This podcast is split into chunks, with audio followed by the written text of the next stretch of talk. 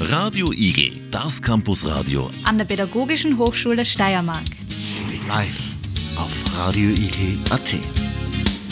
Stille Wasser sind tief. Doch sind sie auch sauber? In Österreich ist Wasser meist kein großes Thema. Wir haben auf jeden Fall genug davon und das auch noch in hervorragender Qualität. Doch wie es wirklich um Österreichs Gewässer steht, ob deren guter Zustand eventuell nur geborgt sein könnte und welche anderen Aspekte rund um das Thema Wasser von Bedeutung sind, das besprechen die Studierenden Leona Graf, Julia Heidacher und ich, Michaela Hahn, heute mit Dr. Michael Ferstl von der Wasserwirtschaft Steiermark. Schönen guten Tag. Schönen guten Nachmittag. Zu Beginn möchte ich mit Ihnen über die Wassernutzung sprechen. Was ist denn Ihre persönliche Meinung zu Wassersparen? Ist es ein aktuelles Thema? Sollte man mehr darauf achten? Oder wird es sogar unterschätzt? Ich denke, dass die Frage zu unpräzise ist, weil Wassersparen welches Wasser meinen Sie?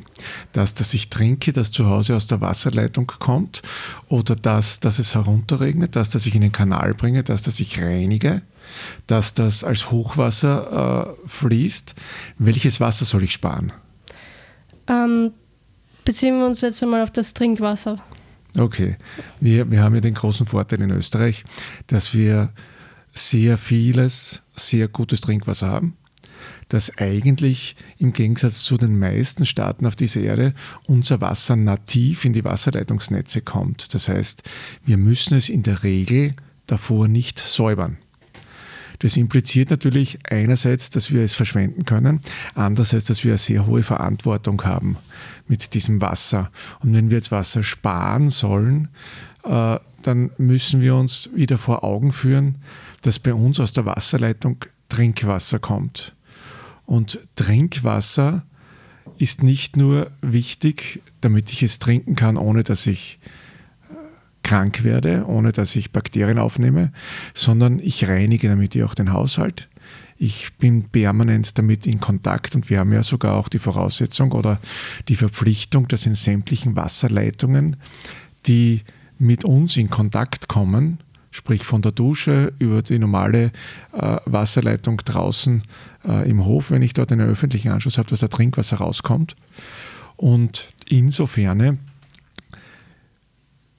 ist Wassersparen sicher nichts Falsches. Aber ob wir deswegen in unserem normalen Verhalten Wasser sparen müssen im Haushalt, äh, wage ich zu bezweifeln weil so viel Wasser können wir gar nicht verbrauchen, wie es in Wirklichkeit in unseren Leitungen durch die Gegend fließt und von Gewerbe und Industrie und von der Landwirtschaft genutzt wird. Okay, und in, in welchen Situationen, weil Sie jetzt auch vom Haushalt gesprochen haben, in welchen Situationen im Haushalt zum Beispiel wird sehr viel Wasser genutzt, wo man jetzt im ersten Moment nicht wirklich daran denkt, dass so viel Wasser verbraucht wird? Naja, von der äh, von der täglichen Menge, die pro Person berechnet wird, die wir brauchen, sagen die entsprechenden Normen ungefähr 150 Liter pro Tag ist für eine Person vorzusehen. Wenn wir uns jetzt selber vor Augen führen, wofür wir diese 150 Liter Wasser benötigen, wenn wir drauf kommen zum Trinken, heißt es, glaube ich, bei den Ärzten immer zwei Liter pro Tag oder zweieinhalb. Das ist das, was wir eigentlich in absoluter Reinheit brauchen. Weil sobald wir es kochen lang genug, sobald wir äh, damit abwaschen, ist es wahrscheinlich so heiß, dass die Bakterien, die drinnen sein könnten, ja absterben. Das heißt, Trinkwasser zwei Liter. Wenn wir noch die Kost, äh, den täglichen Gebrauch hernehmen, Körperpflege etc., kommt viel dazu, aber sicher viel verloren geht durch die Klospülung und wenn wir ein Vollbad nehmen. Weil wenn die Badewanne voll ist. Oder sagen wir andersherum, das versteht man vielleicht leichter, äh, wenn man eine mehrköpfige Familie ist und äh, wir sagen zwei Erwachsene, zwei Kinder und man hat einen 150 Liter Boiler, der gut aufgeheizt ist, weiß man, mehr als zwei können davon nicht in die Badewanne gehen, dann ist das Wasser kalt. Und wir zu Hause hatten zum Beispiel, wir waren zu sechs, die Regel, einer pro Tag darf in die Badewanne und der Rest darf sich waschen. Und das war natürlich insofern sehr lehrreich, als wir gewusst haben, Wasser ist zwar in großer Menge vorhanden, aber das warme Wasser ist begrenzt und ich glaube, so müssen wir es auch mit dem sauberen Wasser denken. Wir haben genug davon, aber wenn wir alle damit pritscheln, dann wird es irgendwann zu wenig sein. Gibt es Prognosen, dass es irgendwann kein Trinkwasser mehr geben könnte? Auch diese Frage ist nur schwer direkt zu beantworten, nämlich deswegen, weil wir selbst aus Abwasser Trinkwasser machen können. Das heißt, die Frage müsste lauten, haben wir irgendwann kein Wasser mehr? Weil solange wir Wasser haben, haben wir auch Trinkwasser. Die Frage ist, werden wir immer in der Lage sein, genusstaugliches Wasser nahezu unbegrenzt zu haben?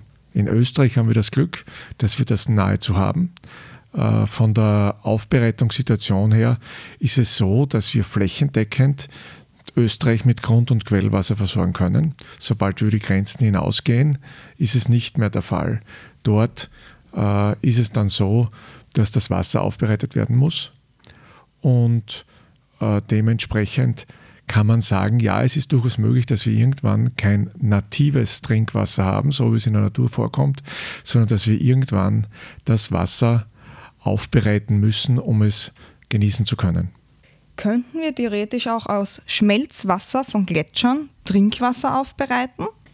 Ach, ja, klar, Gletscherwasser sollte ja per se eigentlich so ziemlich das sauberste sein, was wir haben, weil das ist ja vor Hunderten, Tausenden, Hunderttausenden Jahren heruntergeregnet, als es noch gar keine anthropogene Verschmutzung gegeben hat. Das heißt eigentlich, wenn wir in die Tiefe graben, in den Gletscher, wo nichts mit der Oberfläche in Berührung gekommen ist, sollte eigentlich vollkommen sauberes Wasser da sein. Und in dem Zusammenhang, äh, was ich auch gerne äh, den Leuten, die bei mir anrufen oder Freunden gerne erkläre, ist diese Sache mit dem Ausverkauf von Wasser. Wir Österreicher haben so viel sauberes Wasser und wir verkaufen das an Konzerne, an Nestle etc. Dann äh, muss man theoretisch verkaufen wir es, ja, muss man sich vor Augen halten, dass es viel teurer ist, Wasser zu transportieren, als Wasser sauber zu machen. Weil wenn jetzt ein Südspanier 150 Liter Wasser pro Tag braucht, dass ich das mit einer Leitung von hier dorthin bringe und das nicht nur für einen Spanier, sondern für fünf Millionen Spanier oder keine Ahnung wie viel, dann ist die Leitung des Hintransportierens viel teurer, abgesehen davon, dass das Wasser, wenn es unterwegs ist dorthin, ja wiederum verkeimt, zu warm wird, ständig mit Energie transportiert werden muss, dass es viel günstiger ist, dass ich dort aus Meerwasser Süßwasser mache, Trinkwasser mache.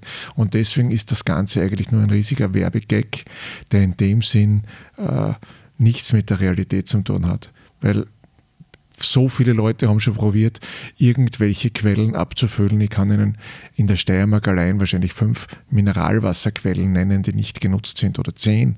Einfach weil es nur eine Werbestrategie ist, das zu verkaufen. Eine Flasche Wasser anzufüllen ist leicht, sie zu verkaufen, ist reine Werbung. Als bestes Beispiel, weil wir neulich darüber diskutiert haben, dieses Wasser, das in Amerika drüben gerade der große Gag ist, Liquid Death. Ich weiß nicht, ob Sie von dem schon gehört haben. Eine schwarze Dose, äh, wo Wasser drinnen ist. Und wir wissen nicht mal, wo es in Österreich herkommt, wahrscheinlich direkt aus der Wasserleitung. Ein oberösterreichischer Konzern oder niederösterreichischer vertreibt es und wird die Dose mit einem halben Liter für 2,50 Euro in Amerika gekauft. Trinkwasser. Und es ist nur Strategie und Werbung dahinter, weil die Dose cool ist und wir verbrauchen kein. Ich glaube, es heißt Liquid Death, no plastic. Und das reicht aus mit diesem Gag, dass das Wasser zu dem Preis verkauft wird. Aber ich stelle die Gegenfrage, wenn Sie mich fragen, wie viel kostet denn ein Liter Wasser in Österreich? Puh, das ist jetzt eine gute Frage. Wenn ich jetzt dran denke, wenn ich jetzt ein Liter Wasser im Supermarkt kaufe, bin ich bei unter einem Euro, wenn ich das jetzt richtig im Kopf habe. Also da reden wir jetzt von diversen Marken einfach, ja. Total spannend zu hören eigentlich, wie, wie, wie, wie arg das Ganze auf, aufbereitet wird, ja. ja. Ein Liter für unter einen Euro ist schön. Wir kriegen aus der Wasserleitung in Graz 1000 Liter für 2 Euro, inklusive Steuer. Das nur zum Verhältnis mit, alles wird so teuer, alles ist zu teuer.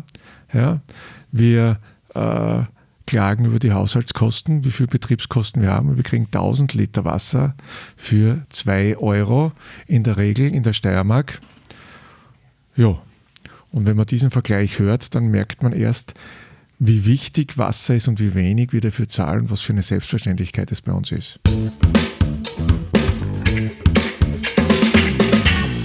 Herr Dr. Ferstl, wir haben jetzt schon viel über das Trinkwasser gehört. Wer ist eigentlich verantwortlich für die Qualität des Trinkwassers? Das ist eine gute Frage. Natürlich jeder Einzelne. Das Ganze ist zusammengefasst im Wasserrechtsgesetz.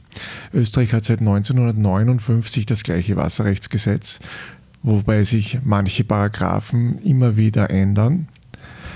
Aber ein zentraler Paragraph lautet, Wasser muss flächendeckend in Trinkwasserqualität vorhanden sein in Österreich. Und jeder hat sich so zu verhalten, das Wasser zu sanieren, zu verbessern und zu schützen, dass es in dieser Qualität vorhanden bleibt. Und damit das Wasser in Trinkwasserqualität vorhanden ist, sind gewisse Tatbestände im Gesetz geregelt, für die es Bewilligungen benötigt, weil ansonsten das Wasser verschmutzt werden könnte. Und das fängt an bei normalen Abwasseranlagen, geht weiter über Oberflächengewässer, geht weiter über Landwirtschaft, über Einträge, über Gewerbeindustrie. Und damit das Wasser sauber bleibt, sind die Gesetze da mit verschiedenen Verordnungen und Richtlinien dahinter. Und so soll geschaut werden, dass das Wasser sauber bleibt. Das heißt, wenn wir jetzt äh, das Ganze politisch umlegen, das österreichische Wasserrechtsgesetz ist natürlich zuständig Österreich, die Regierung, in dem Fall das BML, wenn es um das Wasser äh, geht, das wir gebrauchen. Das BML ist das Bundesministerium für Land- und Forstwirtschaft. Es heißt jedes halbe Jahr anders, deswegen muss ich kurz überlegen. Tourismus und Regionen. Nein, falsch. BML, Bundesministerium für Land- und Forstwirtschaft Regionen- und Wasserwirtschaft. Ich glaube, so heißt es momentan. Ich bin seit 20 Jahren tätig in der Wasserwirtschaft. Ich glaube, es ist die fünfte oder die sechste Bezeichnung. Insofern tut man sich relativ schwer, welches gerade ist. Der zuständige Minister heißt momentan Totschnig und die, das Ministerium äh, delegiert an die verschiedenen Landesregierungen Aufgaben, die dann das Land, der Landeshauptmann, beziehungsweise, wenn es kleinere Projekte sind, die Bezirkshauptmannschaften durchzuführen haben. Wir haben jetzt schon festgehalten, dass wir prinzipiell viel gutes und sauberes Wasser in Österreich haben. Aber was lässt sich denn über die Schadstoffbelastung in unseren heimischen Gewässern sagen? Stimmt es, wenn wir sagen, dass wir nur gutes und sauberes Wasser in Österreich haben? Nein, stimmt bei weitem nicht. Wir müssen einmal unterscheiden äh, zwischen den verschiedenen Wasserformen, ob wir jetzt von den Fließgewässern reden äh, und, oder ob wir von stehenden Gewässern reden und ob wir vom Grundwasser reden. Schadstoffe spielen denn bei der Verunreinigung von Grundwasser eine Rolle? Der zentrale Schadstoff, mit dem Österreich flächendeckend wohl am meisten Probleme hat, sind die Stickstoffverbindungen, also in erster Linie Nitrat. Nitrat ist einerseits geogen, andererseits kommt es durch Dünger und da speziell durch Wirtschaftsdünger. Das ist ein sehr schönes Wort für alles, was unter Anführungszeichen äh, als Abfallprodukt eines landwirtschaftlichen Betriebes herauskommt, ob das jetzt Schweinegülle ist, ob das Biogas ist, äh, ob das alles, was organische Stoffe enthält, enthält Stickstoff. Die Stickstoffverbindungen werden aufgebracht und solange man so viel aufbringt, dass die Pflanze es aufnehmen kann, ist es ein Dünger. Wenn man zu viel aufbringt, wird es zum Schadstoff. Das heißt, das zentrale Problem ist, wir haben sehr viel Fäkalien, die wir zum Düngen heranziehen. Wird zu viel aufgebracht, dann wird es eine Verunreinigung und dementsprechend haben wir in Österreich leider ein seit vielen Jahrzehnten geprägtes Nitratproblem. Das ist in der Steiermark vor allem in den Grundwasserkörpern Leibnizer Feld und Unteres Murtal. Es ist in Niederösterreich im Machfeld zum Beispiel, im Dullnerfeld und auch im Oberösterreich in der Traunenzplatte, wo wir auf jeden Fall mit Nitrat sehr große Probleme haben. Es ist deswegen flächendeckend äh, ein Schadstoff, der problematisch ist, als wir uns einfach vorstellen müssen in der Landwirtschaft, das sind die größten Flächen, wo irgendetwas hineinkommt, entweder durch Dünger, entweder durch Bewässerung etc. Und wenn wir viel Lohn aus unserer Arbeit haben wollen, müssen wir viel düngen. Gleichzeitig haben wir das Problem, dass sehr viele Monokulturen gefragt sind. Wir haben in der Steiermark die berühmte äh, Fruchtfolge Fruchtwirtschaft, Mais auf Mais auf Mais äh, und dann wieder Kukuruz. Äh, und wegen dieser Fruchtfolge, die eigentlich überhaupt nicht Stand der Technik ist, haben wir zusätzlich natürlich sehr viele Schädlinge. Das heißt, wir haben vom Weißmurzelbohrer angefangen über irgendwelche Blattläuse, Würmer, Larven, sonst was, äh, Parasiten, die bekämpft werden. Und deswegen ähm, werden natürlich auch Pestizide eingesetzt. Das heißt, wir halten fest, ein wichtiger Punkt, wenn es um unsere Grundwasserqualität geht, ist die Landwirtschaft. Ja. Wie schaut es denn mit der Industrie aus? Ist da die Wärmebelastung durch Heiz- und Kühlennutzung in der Industrie auch äh, beteiligt an der Grundwasserqualität? Hat die auch darauf Einfluss? Zwei Paar Schuhe. Das eine ist, äh, Einträge durch die Industrie sind in der Regel viel schädlicher als das, was von der Landwirtschaft kommt. Aber wir wissen, wo sie herkommen. Die sind nicht flächenhaft, nicht diffus, sondern Punktquellen. Und bei Punktquellen kann man relativ gut mit Reinigungsmaschinerie äh, vorgehen, dass wir das Wasser so weit filtern, aufbereiten, dass es annähernd sauber in den Untergrund gebracht wird. Das zweite ist das Problem der Wärmenutzung. Die Wärmenutzung hat vor der Hand überhaupt keine Auswirkung auf die Grundwasserqualität weil das Ganze in erster Linie mit Wärmetauschern funktioniert. Das heißt, äh, hier wird das Wasser an einen Tauscher herangeführt, dort erhitzt oder gekühlt und es kommt mit gar keinen anderen Stoffen in Verbindung. Allerdings ist das Problem, dass heutzutage, was auch den wenigsten bewusst ist, diese Wasserwärme im seltensten Fall nur noch fürs Heizen eingesetzt wird, sondern in erster Linie fürs Kühlen. Weil die Industrie braucht für die ganzen äh, Produktions- äh, Kühleinheiten. Das heißt, wir haben riesengroße Serverräume, wir haben die Stahlindustrie, die äh, die Produkte kühlt. Wir haben sehr viel Wasserkühlung, vor allem im Sommer, wo die Sommer immer heißer werden. Wir haben zum Beispiel das Grundwasser hat normalerweise eine Temperatur, die dem ja, der Jahresdurchschnittstemperatur der Luft entspricht, also ungefähr 12 Grad in dem Bereich. Das Wasser strömt mit 12 Grad im Norden nach Graz ein und kommt teilweise mit 18 Grad im Süden heraus. Und das ist nur, weil wir da drinnen wohnen, weil wir unsere Serverstationen kühlen, weil wir Tiefgaragen haben, die äh, Flächen, äh, flächendeckend übers Jahr die gleiche Temperatur hat. Und wenn die mit 18 Grad im Untergrund temperiert ist und das Wasser kommt mit 12 Grad daher, wird es natürlich irgendwann aufgewärmt und das das ganze Jahr. Und je wärmer das Wasser ist, desto höher ist die biologische, die mikrobiologische Aktivität und je mehr Ficherl, desto mehr Probleme äh, im Wasser. Das heißt, wir müssen bei diesen ganzen Wärmenutzungsformen aufpassen, dass wir nicht übers Ziel hinausschießen und schlussendlich ein warmes Wasser haben. Von der Wasserqualität her gesehen ist die Temperatur ein äh, Luxusproblem. Die Trinkwasserverordnung sagt, äh, dass Wasser nur dann in Verkehr gebracht werden darf, wenn es 25 Grad Celsius oder weniger hat. Und äh, keiner will, dass aus der Wasserleitung lauwarmes Wasser kommt. Und wenn es 20 Grad hat, reicht es meistens schon aus. Und weil ich es vorher vergessen habe zu sagen, da bin ich irgendwie unterbrochen worden in meinen eigenen Gedanken, was die Trinkwasserqualität betrifft, dafür ist nämlich nicht dieses BML zuständig, sondern das Bundesministerium für Gesundheit, weil die Trinkwasserrichtlinie, das Inverkehrbringen von Lebensmitteln, ist natürlich bei der Gesundheitsbehörde und nicht bei der Wasserrechtsbehörde. Willkommen zurück bei Radio Igel. Wir sind hier heute mit Dr. Michael Ferstl von der Wasserwirtschaft Steiermark. Wir haben nun viel über österreichisches Grundwasser gesprochen.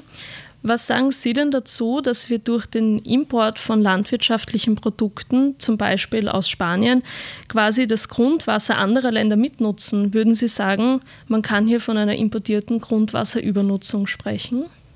Dieser gesamte Fachbereich ist natürlich ein schwer zu quantifizierender, weil wir mir, sage ich einmal, auf jeden Fall das Know-how fehlt, einzuschätzen, wie viel denn da wirklich verwendet wird in Spanien oder auch immer wieder heißes Thema, die Sojaproduktion, die wir in Südamerika haben.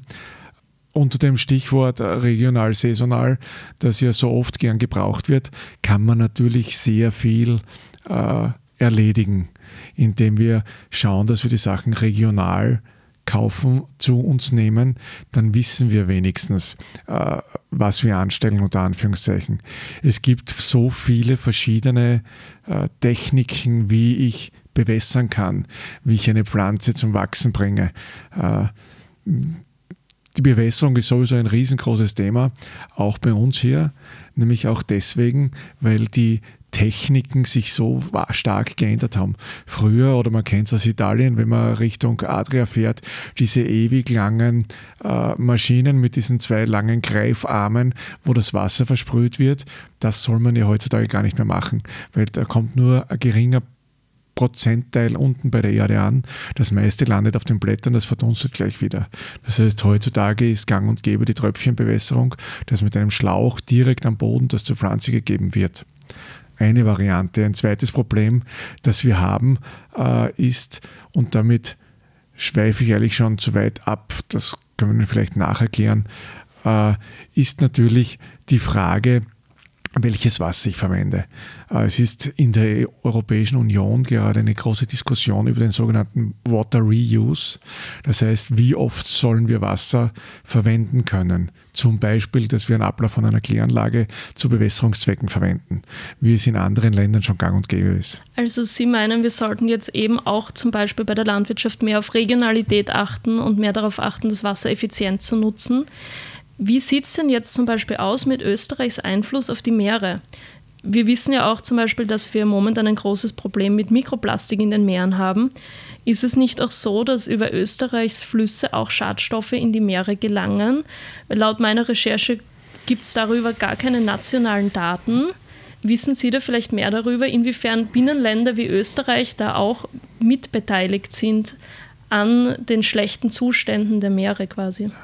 Also ich wäre so kühn und würde sagen, Österreich ist unbedeutend. Wenn wir unsere Bäche und Flüsse anschauen, dann sind sie doch rein optisch angeschaut relativ sauber und sie wirken sauber und wir haben relativ strenge Qualitätskriterien. Wenn wir dann irgendwelche, ich will hier niemanden diffamieren, aber wenn wir nach äh, Richtung Süden gehen, ganz egal ob es Italien, Spanien, Griechenland ist, da schaut ja die Müllsituation ganz anders aus und die Bäche. Und ich glaube, der Umgang mit Plastik ist in Mitteleuropa sehr viel besser geworden. Äh, wo es sich in anderen Staaten noch äh, eher schlechter abspielt. Aber zweifelsohne können wir quasi in jedem Wasserprodukt, das wir fördern, Anteile von Mikroplastik finden. Soweit sind wir genauso wie eigentlich alles gefunden werden kann, wenn wir es nur suchen.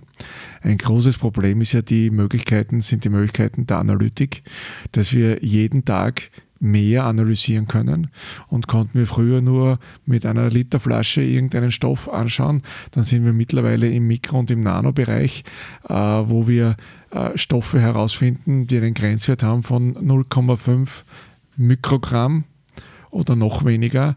Und allein, dass wir das analysieren können, macht uns eigentlich immer mehr Probleme, weil schauen wir nicht nach, finden wir es nicht. Äh, finden wir es nicht, haben wir keine Probleme. Das heißt, es ist schon sehr viel der heutigen Technik geschuldet, dass wir Probleme haben. Vielleicht macht es uns deswegen Jahr für Jahr älter, die Bevölkerung, weil wir die Sachen finden. Aber es sind natürlich viele Probleme, die wir einfach durch unsere Gründlichkeit aufwerfen. Wir wissen ja zum Beispiel auch, dass wir heutzutage immer mehr organische Spurenstoffe, Antibiotika, Krankheitserreger in unseren Abwassern haben. Inwiefern sich, verändern sich dadurch die Anforderungen an die Abwasserreinigung?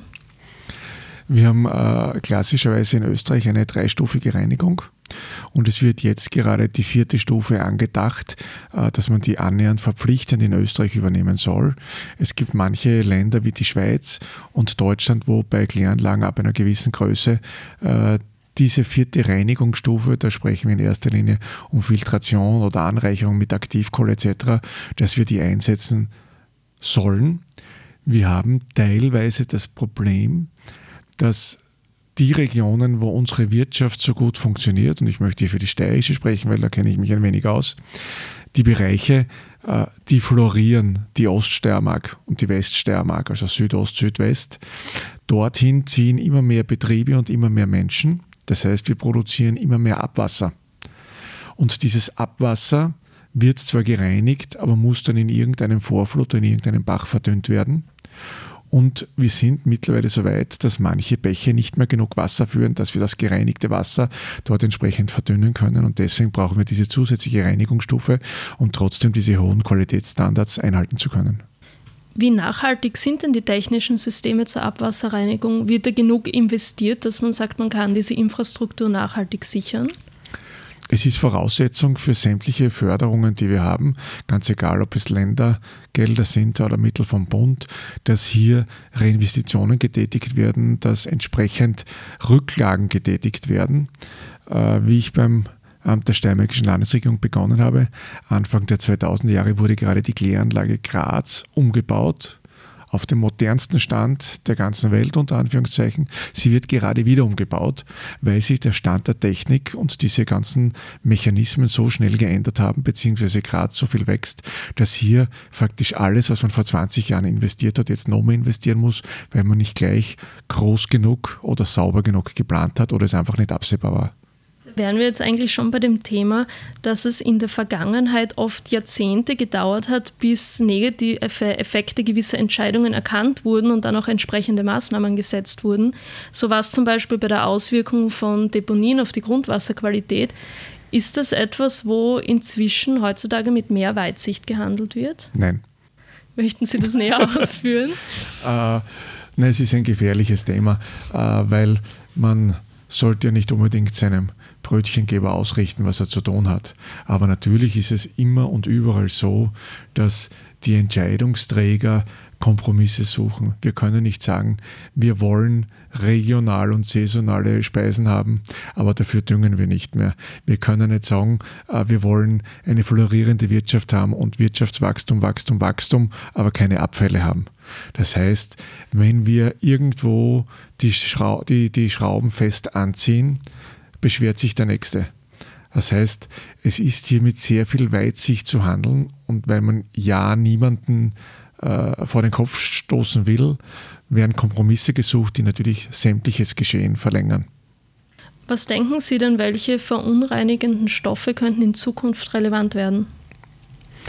Momentan sind ganz stark in Diskussion die sogenannten äh, PFAS, die polyfluorierten Alkylsubstanzen. Das sind Substanzen, die wir zum Beispiel auf der Gore-Tex-Jacke oben haben oder auf der Teflon-Beschichtung für die Pfanne, die mittlerweile flächendeckend Europa überschwemmt haben und für die es ab nächsten Jahr Grenzwerte gibt.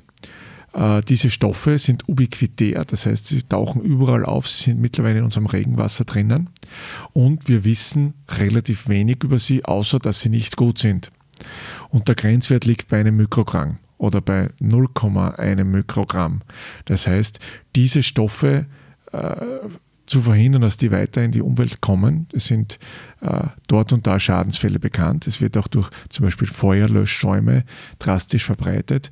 Diese ganzen organischen Verbindungen, mit denen haben wir ein Problem und werden wir in Zukunft noch mehr haben, weil natürlich die Industrie einen Stoff erfindet, dann stellt man fest, der ist schlecht und die Industrie erfindet den nächsten Stoff. Das heißt, wir sind einfach so innovativ, dass uns nichts daran hindert, wieder was zu produzieren, was nicht gut ist. Herzlich willkommen zurück bei Radio Igel TV. Wir wollen nun auch etwas über den Schutz der Menschen vor dem Wasser hören, da wir uns ja jetzt auch sehr viel schon über das Wasser generell unterhalten haben. Ähm, es ist ja so, dass unsere Bevölkerung immer weiter zunimmt und dadurch ja auch immer mehr Bodenversiegelung passiert. Und hierbei ist jetzt nun die Frage, kommt, äh, entsteht dadurch auch ein höheres Hochwasserrisiko? Natürlich steht dadurch ein höheres Hochwasserrisiko. Ich denke, ich habe gestern oder vorgestern in der Zeitung gelesen, Österreich will sich jetzt so reduzieren, dass pro Tag nur noch zwei Hektar Fläche versiegelt werden oder 20 Hektar. Ich weiß es nicht, auf jeden Fall sehr viel. Und natürlich jegliches Wasser, das nicht auf einen gewachsenen Boden, auf eine Wiese auftrifft, sondern auf Asphalt, auf Beton, fließt äh, geballt ab und erhöht damit unsere Probleme mit dem Hochwasser. Ähm, und gibt es hierfür auch Maßnahmen oder Schutzmechanismen? Natürlich gibt es Maßnahmen, äh, die getroffen werden. Es ist Österreich genauso wie die anderen europäischen Staaten, die in der Union sind, dazu verpflichtet, flächendeckend sogenannte Abflussuntersuchungen zu machen. Das heißt, wir modellieren die Flusssysteme nach, schauen, wenn äh, so und so viel Regen herunterfällt, wie wirkt sich das aus und koppeln das mit einer Gefahrenzonenplanung. Das heißt, wir ermitteln ein 30-jähriges Hochwasser, ein 100-jähriges Hochwasser zum Beispiel und nehmen dann an, dass jetzt bei irgendeiner Brücke zum Beispiel eine Verklausung stattfindet und schauen uns an, welche Siedlungsräume dann überflutet werden und welche Gefahr daraus entsteht. Das ist in erster Linie ein Mittel der Raumplanung, wo wir schauen, wo können wir neue äh, Bauflächen ausweisen, wo brauchen wir Retentionsräume, wie kriegen wir es am gescheitesten hin. Aber was wir nicht vergessen dürfen, ist speziell im städtischen Bereich, dass äh, oft die Bäche gar nicht das Problem sind, sondern die Kanalisation dazu. Äh, wer durch Graz marschiert und es ist ein Unwetter, wird immer wieder sehen, dass das Wasser gar nicht aus dem Bach kommt, sondern aus dem Kanal heraussprudelt, weil die Kanäle überlastet sind. Und nicht umsonst ist aufgrund der großen Belastung bei Starkregenniederschlägen in Graz, zum Beispiel jetzt dieser zentrale Speicherkanal, errichtet worden, um diese Hochwasserspitzen im Kanalsystem abzufangen, damit nicht äh, ungereinigtes Wasser in die Mur kommt. Wäre zum Beispiel Wasserkraft auch eine Möglichkeit zum Schutz vor Hochwasser in gewissen Regionen, dass das was dazu beitragen könnte? Die Wasserkraft selber, und sie ist in Österreich nahezu 100% ausgebaut. Das heißt, die Möglichkeiten, die Wasserkraft zu forcieren, sind sehr gering. Es geschehen momentan Adaptionen und Verbesserungen an den modernen Standard. Aber eine gefüllte Wasseranlage, Wasserkraftwerk, der Stauraum, bringt ja nur dann eine Wirkung, wenn er richtig bewirtschaftet wird. Und wir wissen, wenn wir eine verlässliche Prognose haben, und wir haben mittlerweile für die großen Flüsse Österreichs, ob es die Mur ist, die Enz ist, für die Raab, für die Donau, Prognosemodelle, wann das Hochwasser daherkommt.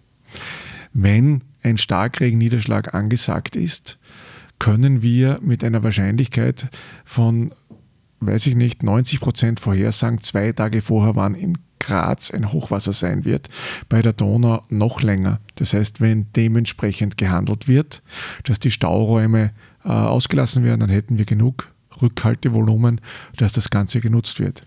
Das Problem ist nur, wenn der Niederschlag dann nicht kommt und die Prognose nicht eintrifft, dann beschwert sich die Elektrizitätsenergie, dass sie die Speicher abgelassen haben und jetzt erst nichts kommt. Das heißt, auch hier haben wir wieder das Problem der verschiedenen Sparten, die versuchen, möglichst leistungsorientiert zu arbeiten und manchmal kann es durchaus sein, dass äh, das eigene Geld da schon näher ist als der Hochwasserschutz. Also steht dabei quasi dann einfach die wirtschaftliche Komponente oft im Vordergrund. Es steht die wirtschaftliche Komponente, beziehungsweise äh, dass halt eine starke Zusammenarbeit notwendig ist, weil es bringt mir nicht, wenn ich an der Mur 20 äh, Kraftwerke habe, und jeder hat einen anderen Betreiber und sie arbeiten nicht gemeinsam. Das heißt, wenn das erste Kraftwerk im Norden bei Murau die Schleusen öffnet, müsste es auch im weitesten Sinn zwei Tage später das Kraftwerk in Buntinger machen, damit das Ganze funktioniert, ist auch irrsinnig wichtig für diesen Sedimenttransport,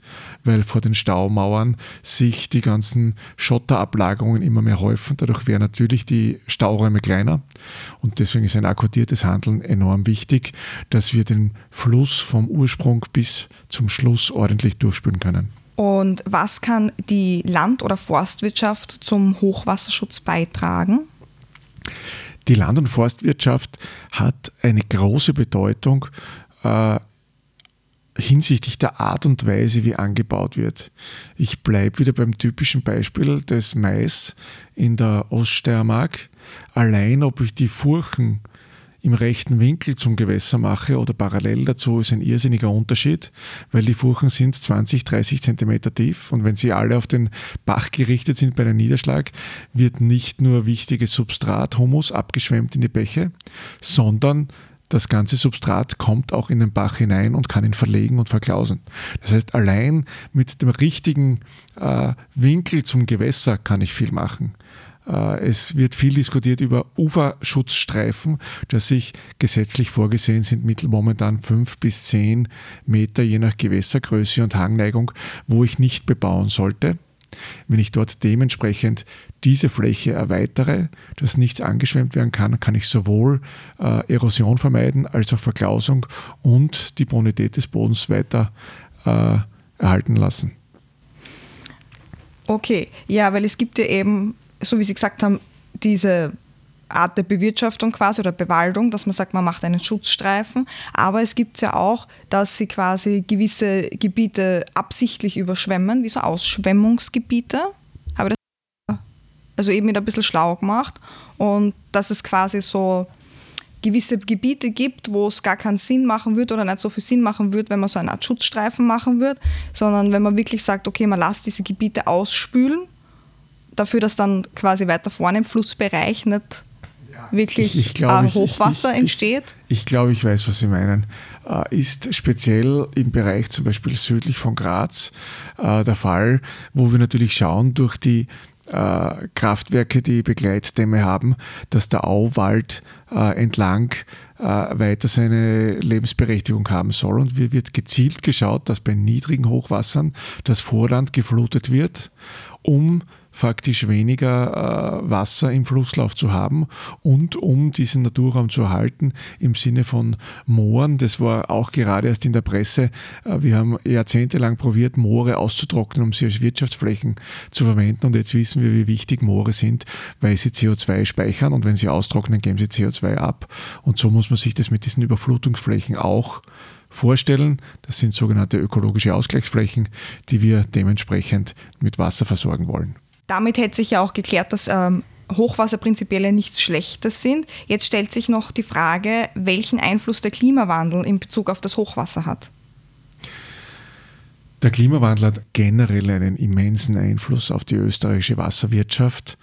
Vom Hochwasser her sind natürlich sehr viele Sachen medial aufbereitet, von denen wir oft annehmen, dass sie so sind, ohne dass wir es wissen. Wir sprechen sehr oft vom höchsten Hochwasser seit 30 Jahren, seit 50 Jahren, seit 100 Jahren. Und das ist natürlich der Klimawandel schuld. Was wir nicht berücksichtigen, ist, wie sich die Landschaft rundherum gewandelt hat, wie viele Überflutungsflächen im Vorfeld ausgeschaltet worden sind. Wir müssen natürlich auch betrachten, dass das Messsystem, das wir jetzt haben, ein ganz ein anderes ist, als es vor 50 Jahren war. Wir haben momentan oder mittlerweile digitale Datenübertragung über Fernmeldefunktionen, dass wir sofort wissen, wo was ist. Aber wenn ich jetzt sage, das ist der stärkste Niederschlag in 15 Minuten gewesen seit Menschengedenken, muss ich mir überlegen, ob ich vor Menschengedenken auch schon Messgeräte hatte, die mir das auswerten konnten. Aber natürlich sehen wir, dass sich diese Starkereignisse häufen, sowohl was die Trockenheiten betrifft, als auch äh, die, die Schlechtwetterszenarien und vor allem, dass diese Wettersituationen bleiben. Das heißt, ein Hoch- oder ein Tief kreiselt sich ein und bleibt mehrere Tage, wo es früher eher abgezogen ist. Und das macht uns natürlich Probleme, auch hinsichtlich des Hochwasserschutzes.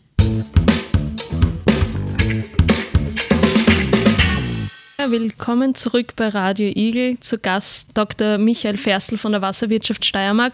Wir haben jetzt viel gesprochen über die Nutzung von Wasser, über den Schutz des Wassers vor Verunreinigung und zuletzt jetzt auch über den Schutz der Menschen vor dem Wasser. Ein Thema, das wir jetzt noch nicht so behandelt haben, ist die Verteilung des Wassers innerhalb Österreichs. Was können Sie denn dazu sagen? Generell muss man festhalten, dass das Landschaftsbild Österreichs ja sehr viel geprägt ist. Wir haben einerseits das Alpenvorland, wir haben die Beckenbereiche, wie zum Beispiel äh, Ost- und Weststeiermark, und wir haben sehr gebirgige Bereiche. Und dort, wo wir das Gebirge haben, haben wir einerseits Gletscher, das heißt große Wasserreserven, äh, die dort gebunden sind und andererseits immer weniger Leute, weil die Leute doch eher, wenn wir in der Steiermark bleiben, von der Obersteiermark in die Südsteiermark streben. Äh, wir kennen viele Regionen in der Obersteiermark, die äh, eine große Bevölkerung Rückgang haben. Es ist der gesamte Bezirk Murau zum Beispiel stark rückgängig. Es sind auch die Regionen, wo die Eisenindustrie äh, sehr im Vordergrund war, wo Leute abgezogen sind. Das heißt, wir haben dort sehr große Wasserressourcen, die eigentlich nicht mehr gebraucht werden. Und andererseits haben wir in den Bereichen wie äh, um Feldbach, um Hartberg, um Radkersburg sehr viel Industrie, Gewerbe, Landwirtschaft, wo Wasser vonnöten ist und wo aufgrund des Klimawandels die Bäche auch immer weniger Wasser führen. Das heißt, wir stehen vor der großen Herausforderung, dass wir Wasser von der Obersteiermark in die Süd- und Oststeiermark transportieren müssen. Was würde es denn brauchen, damit dieser Transport vom Wasser von A nach B reibungslos funktionieren würde? Naja, einerseits sind wir verpflichtet von der Europäischen Wasserrahmenrichtlinie, dass das Wasser eigentlich dort bleiben sollte, wo es herkommt, im gleichen Einzugsgebiet. Jetzt kann man natürlich äh, das so interpretieren, es soll alles im Einzugsgebiet der Mur bleiben. Wir können es aber auch sagen, es soll alles im Einzugsbereich des Dördelbaches bleiben. Das heißt, äh, es ist eine Frage der Dimensionsabschätzung. Wir wissen, dass der Hochschwab zum Beispiel äh, ein sehr große Wasserressourcen äh, beinhaltet, sind einerseits die erste und die zweite Wiener Hochquellenleitung, die eben schon seit 100 oder mehr Jahren äh, über 150 Kilometer nach Wien geführt werden. Und auch wir nutzen das Hochschwabwasser, indem wir es schon seit mehr als 30 Jahren vom Hochschwab nach Graz transportieren, in einer Leitung, die etwa 400 bis 500 Liter pro Sekunde Wasser führt. Derzeit sind 200 Liter pro Sekunde drinnen. Diese Leitung bringt das Wasser nach Graz, wo es dann verteilt wird und zur Wasserversorgung von Graz hergehalten wird. Gleichzeitig haben wir aber auch gesehen, dass das zu wenig ist, um noch hinüberzukommen in die Oststeiermark und so ist äh, zwischen 2005 und 2010 etwa eine lange Transportleitung von Graz nach Hartberg gebaut worden mit 70 Kilometer Länge, wo nun das Wasser weiter transportiert wird, dass wir dort ausreichend äh, zur Verfügung haben, nachdem dort das Bevölkerungswachstum so groß ist. Um so eine Leitung bauen zu können, braucht man natürlich einerseits eine, ein Wasserreservoir, wo man das Wasser hernehmen kann. Das ist nicht unbegrenzt in den Alpen vorhanden, aber wir sind in der Steiermark so weit, dass es wohl die nächsten Jahrzehnte jedenfalls ausreichen wird. Es ist einerseits das Wasser vom Hochschwab, andererseits gibt es im Bereich vom Reiting und den niederen Dauern sehr starke Quellen, die genützt werden können. Aber es muss natürlich das Leitungssystem erbaut werden, es muss gewartet werden und äh, es muss schlussendlich an die Bevölkerung kommen. Und diese Verteilung ist natürlich mit einem großen Aufwand verbunden.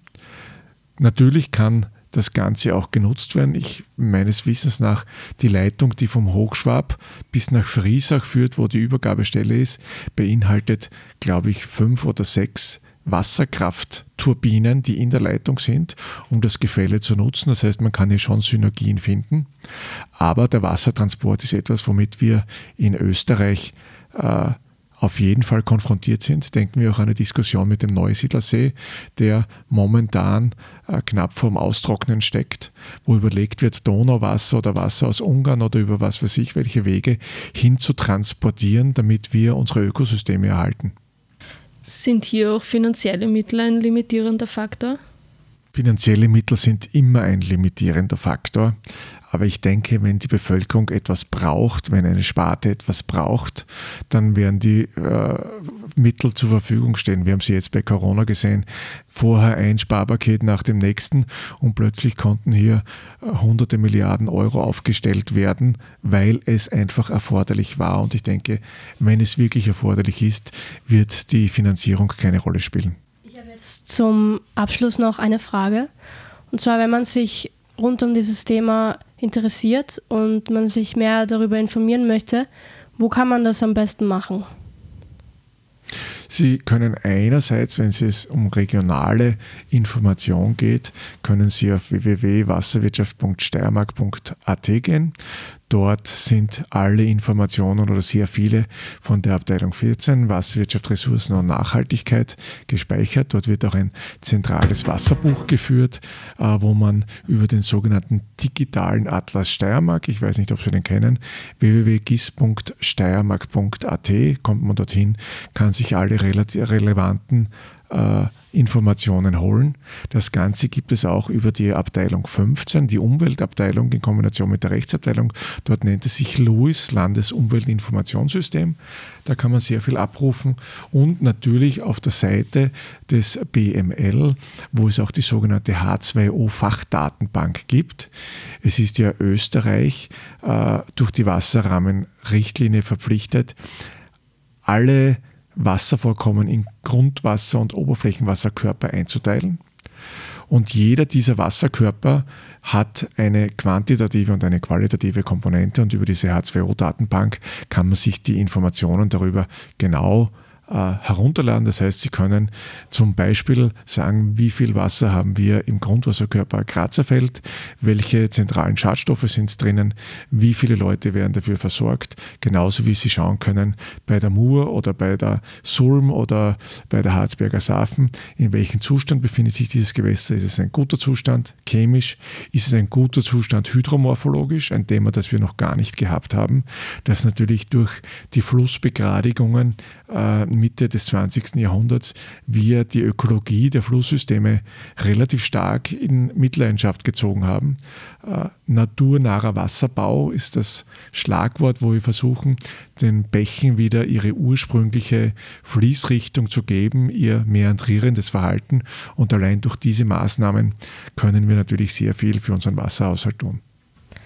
Dann bedanke ich mich bei Ihnen, Herr, Herr Dr. Ferstl, dass Sie sich die Zeit genommen haben, und mit, um mit uns über dieses spannende Thema zu sprechen. Und ähm, ich wünsche Ihnen und unseren Zuhörern noch einen schönen Tag. Vielen Dank. Radio Igel, das Campusradio An der Pädagogischen Hochschule Steiermark. Live auf radioigel.at.